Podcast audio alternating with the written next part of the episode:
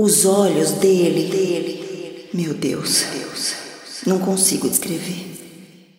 Parecia um olhar do mal.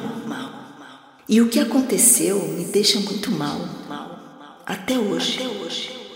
Foi o meu filho, o garoto que segurava um urso de pelúcia, que quando virou adulto se tornou.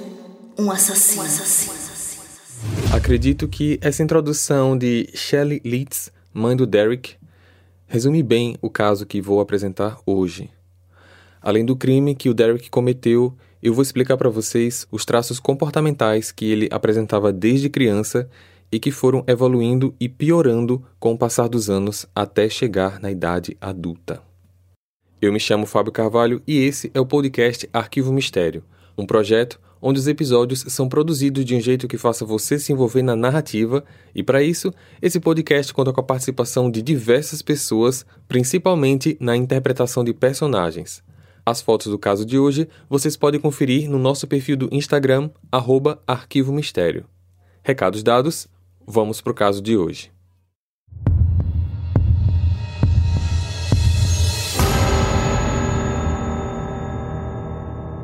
Shelley Leeds nasceu em 1972 e, logo no seu primeiro ano da faculdade, aos 18 anos, descobriu que estava grávida. Seu filho, chamado Derek Campos, nasceu quando ela tinha 19 anos, no dia 13 de novembro de 91, em Wisconsin, Estados Unidos. Shelley sabia que a vida não seria fácil, pois ela seria uma mãe solteira. Quando Derek tinha sete semanas, ele ficou muito doente com problemas respiratórios devido a uma forte pneumonia, chegando ao ponto de ser transferido de hospital às pressas com o uso de um helicóptero para Duluth, em Minnesota, num trajeto que duraria mais de duas horas. O médico avisou a mãe que não podia garantir que ele sobreviveria, pois o seu estado era muito grave. Mas ele conseguiu sobreviver e ela prometeu a si mesma que faria dele o garoto mais feliz do mundo. Derek teve uma infância comum, mas conforme crescia e conseguia se comunicar, ele passou a demonstrar comportamentos fora do normal. Seu temperamento era muito agressivo para uma criança e, às vezes, destrutivo. Uma certa vez, num supermercado, na seção de brinquedos, Derek se encantou por um pequeno caminhão e queria porque queria que a mãe levasse o brinquedo. Ô mãe, eu quero esse caminhão. Você não precisa de mais carrinho, meu filho. Tá cheio de brinquedo lá em casa. O garoto olhou para a mãe com um olhar de ódio que ela nunca tinha visto algo semelhante na vida. Olha, na verdade, não temos dinheiro para comprar brinquedo hoje. Nós precisamos comprar comida, tudo bem? Derek simplesmente jogou o carrinho no chão e começou a pisar no brinquedo até quebrar. Eu quero esse caminhão! Um flashback do momento em que ela quase perdeu o filho quando ele era apenas um bebê veio em sua mente. Ela ficou em choque com toda a situação.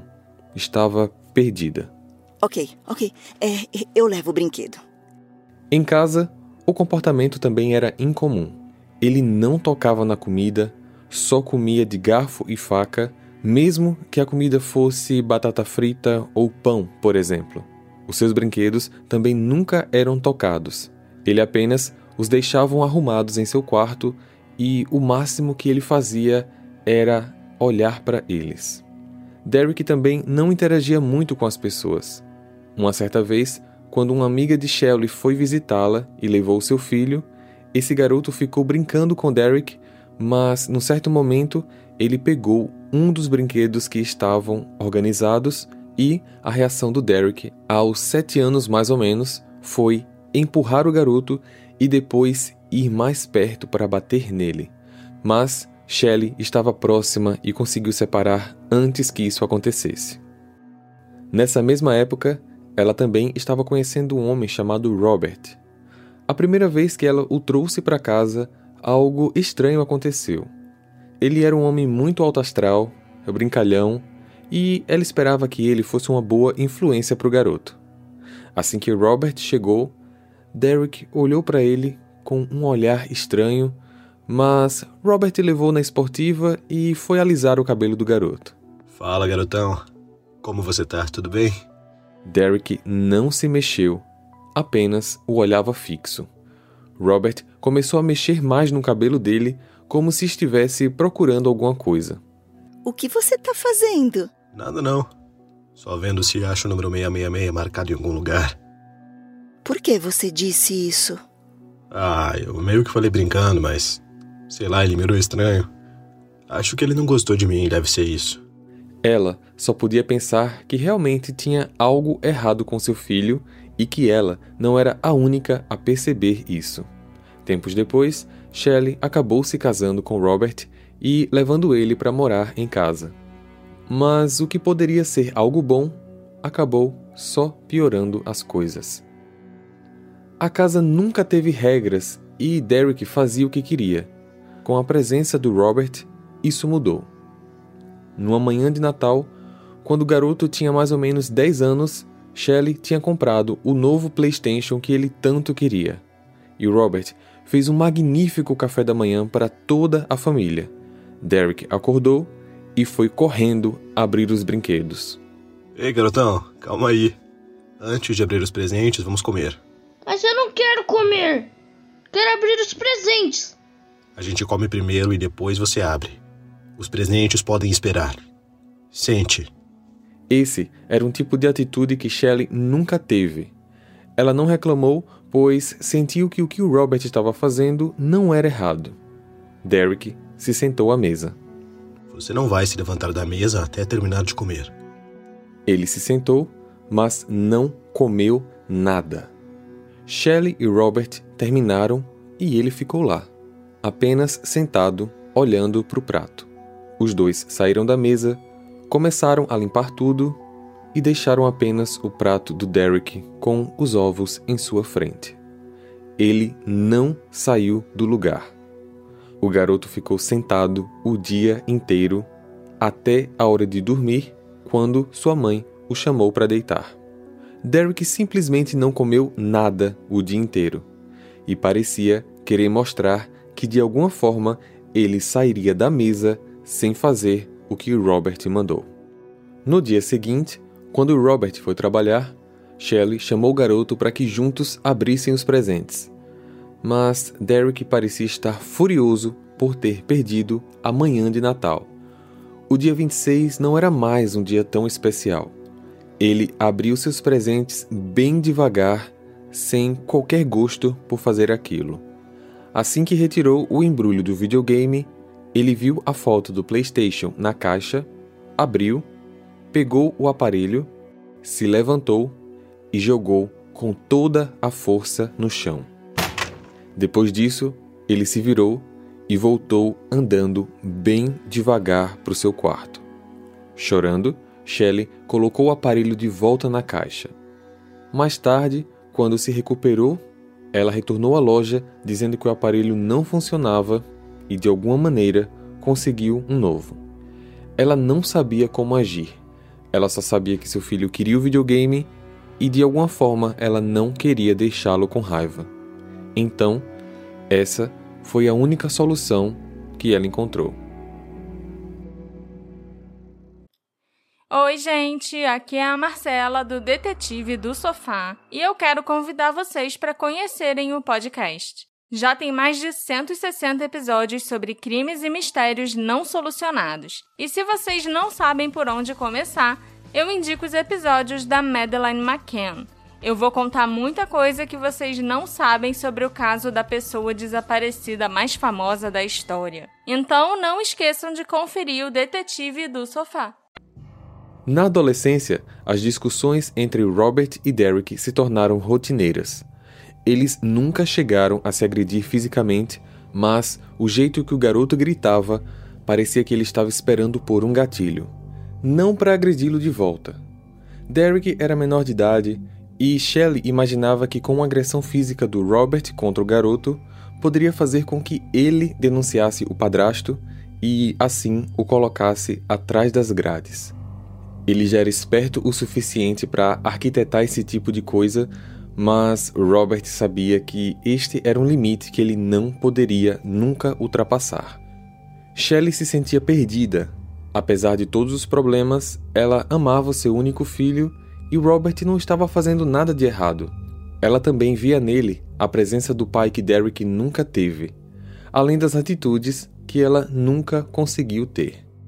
Contudo, essa situação abalava aos poucos o relacionamento e, por fim, eles acabaram se separando. Em 2009, quando Derek tinha 17 anos, ele conheceu Mace, de 16, e seu comportamento ficou diferente para melhor. Ele passou a sorrir, era bastante carinhoso com ela, se tornou muito comunicativo, mais aberto a receber ordens em casa. Definitivamente, Shelley pensou que a garota completava o que faltava nele, mas, infelizmente, ela não conseguiu perceber que aquele comportamento não era uma mudança, mas sim apenas um estado momentâneo. Já no primeiro ano de relacionamento, Derek falou para a mãe que Mace estava grávida. Shelley ficou muito feliz e sugeriu que ela fosse morar na casa deles, tendo em vista que ambos não tinham ainda nem terminado o colegial. Ao mesmo tempo, ela não queria deixar de estar perto do filho na fase, aparentemente, mais feliz da sua vida. A família parecia estar realmente unida e até adotaram uma cachorra da raça labrador que eles passaram a chamar de Lucy. Quando Derek terminou a escola em 2010, aos 18 anos, o bebê nasceu e eles o chamaram de Gabriel. Mace ainda tinha que cursar o último ano da escola e, no retorno às aulas, foi ele quem passou a cuidar do filho todo o tempo. Ele fazia comida, brincava, trocava as fraldas e fazia tudo muito bem. Só que essa situação trouxe de volta o temperamento do rapaz que parecia estar apenas oprimido. Ele passou a colocar regras na casa das quais todos deveriam obedecer. Isso incluía limpezas, organização, hora para alimentação, hora para assistir TV. Tudo tinha que ser do jeito dele. As cortinas da casa deveriam sempre estar fechadas. Quando Shelley se levantava mais cedo que ele, ela ia para a sala, abria as cortinas para iluminar o ambiente, mas assim que Derek acordava, ele ia e fechava tudo novamente. Depois que Macy terminou a escola e começou a trabalhar, o único momento em que ela era permitida de sair de casa era para ir ao trabalho. Ela tinha hora de sair e hora de chegar. A distância da casa para o trabalho era calculada, tanto na ida como na volta. Se ela se atrasasse um minuto para retornar, ele ficava furioso. Onde você estava? Eu tive que ficar mais 15 minutos no trabalho e eu perdi o transporte. Não importa! Diga ao seu chefe que você tem um filho em casa. Você tem hora para voltar. No dia dessa discussão, que aconteceu em 2011, quando ele já tinha 19 anos, parece que houve um surto. Brigou com a namorada, brigou com a mãe, xingou as duas de patéticas, estúpidas, perdedoras. Shelley acreditou em suas palavras, pois, nesse momento, ela não tinha mais como reeducar o filho. O sentimento de falha, como mãe, a dominava. Com tudo isso em sua casa, ela percebeu que da parte do Derek não existia mais amor. Tudo estava sendo movido à base do controle, à base do sentimento de posse. Shelley começou a beber muito. Mergulhava no álcool para tentar esquecer todos os problemas. Bebidas alcoólicas era algo que estava com ela todos os dias. Numa certa noite, quando ela foi na cozinha pegar mais uma bebida, ela viu o filho limpando uma arma do modelo AK-47. Ela não sabia da existência dessa arma e não fazia ideia como ele conseguiu. Ela gelou, não falou nada e continuou em direção à geladeira. Respirava baixo para não demonstrar ao filho sua aflição. Quando se virou para sair da cozinha, Derek simplesmente estava com a arma apontada para ela. Você tem medo de mim, mãe? Ela não conseguiu responder nada. É melhor você dormir com o olho fechado e outro aberto, porque no meio da madrugada eu posso aparecer no seu quarto e apertar a sua garganta. Shelley ficou paralisada. Não conseguia falar, andar, nada. Assim que ele baixou a arma, ela saiu, bem devagar, foi para o quarto e a partir desse dia passou a ficar lá, trancada pelo lado de dentro, quase todo o tempo, evitando encontrar o próprio filho. Ela saía apenas para o trabalho quando necessário. Shelley era, agora, praticamente uma prisioneira dentro da própria casa. No quarto, ela passou a beber muito mais. Derek às vezes batia na porta perguntando coisas aleatórias, como onde estavam os papéis de seguro da casa, do seguro de vida dela, qual era a empresa.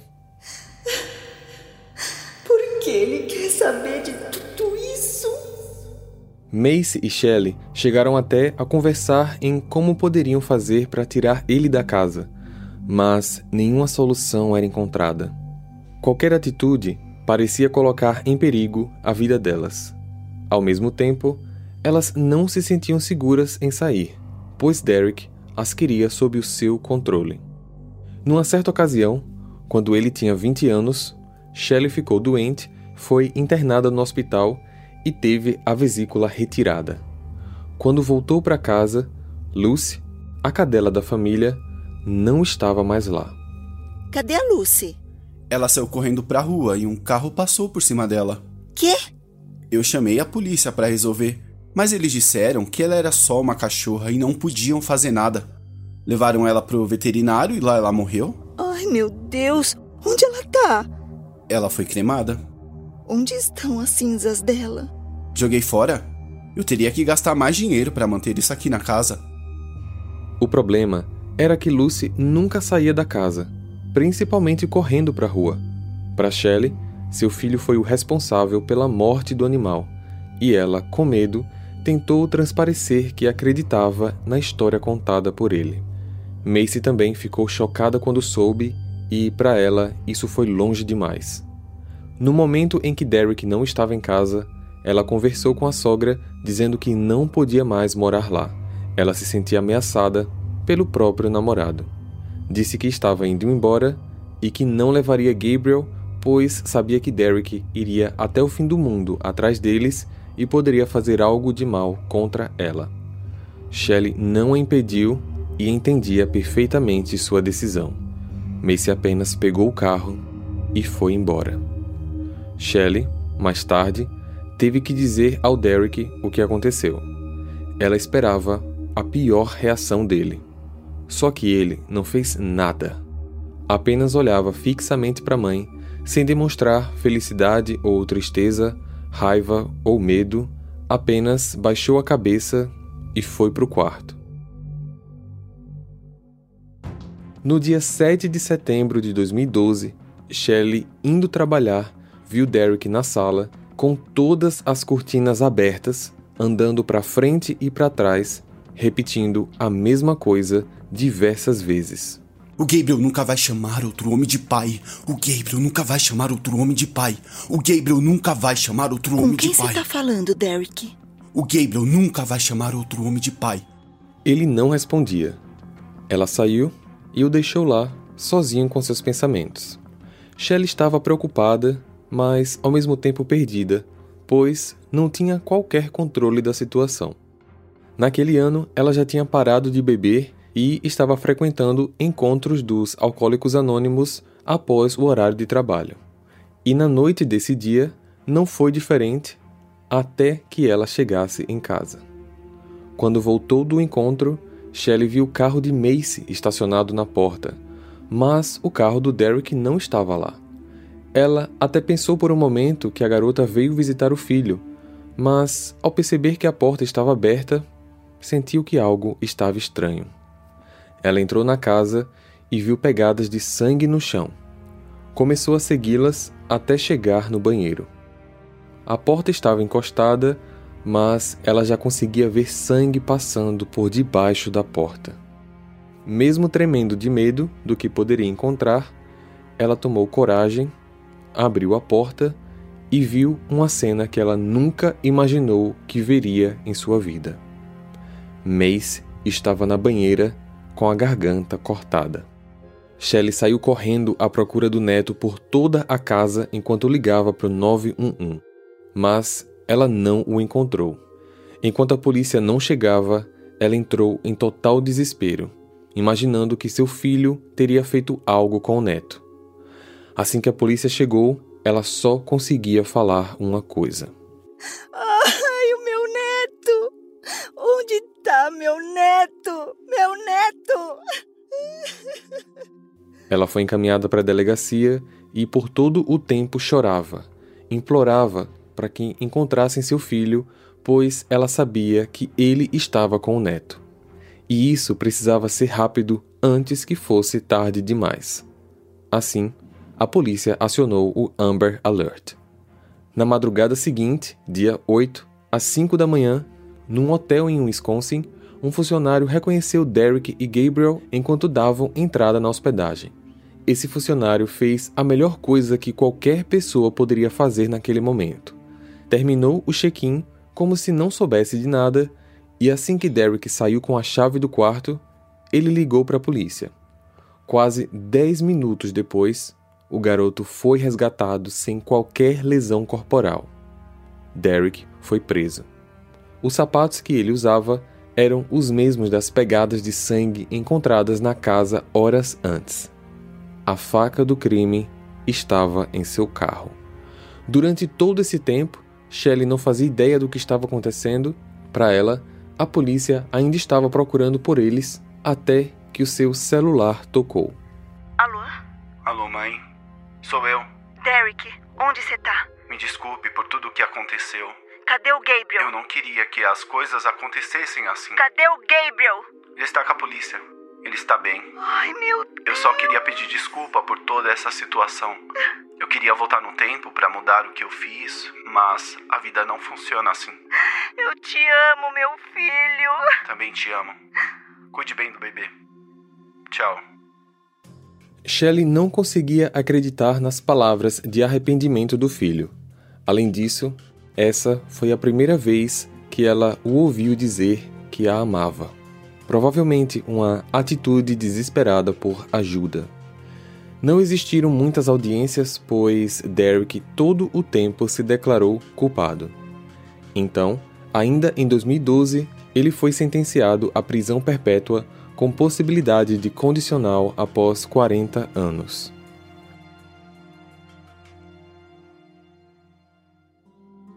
Shelley conseguiu a guarda do neto Gabriel e a maternidade ainda a assusta. Ela sabe que o que houve com o filho não foi 100% culpa dela, pois o problema grave de pneumonia que o rapaz teve aos dois meses de idade pode ter deixado sequelas que tornaram o seu comportamento fora do comum. Hoje, quase 10 anos depois, Gabriel tem 12 anos e não apresenta qualquer semelhança temperamental com a do pai. Shelley sabia que muitos iriam julgá-la, mas ela decidiu agarrar essa nova chance materna, sendo para o neto Gabriel a mãe que ela nunca conseguiu ser para o filho Derek. Compartilhe esse episódio com seus amigos para ajudar no crescimento do canal. Para ver as fotos desse caso, basta seguir a gente no Instagram, arroba Arquivo Mistério, ou o nosso canal lá no YouTube. Eu vejo vocês então no próximo caso. Combinado? Até lá!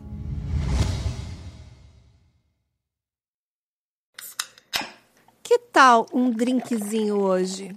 O Drink com Crime é um podcast semanal que conta casos de crimes reais, sempre acompanhado de bons drinks. Temos uma coletânea de casos selecionados pelas nossas sommeliers de True Crime. E toda terça-feira tem um episódio novo para vocês. Estamos em todas as plataformas de podcast. Venha apreciar os melhores casos e bons drinks com a gente.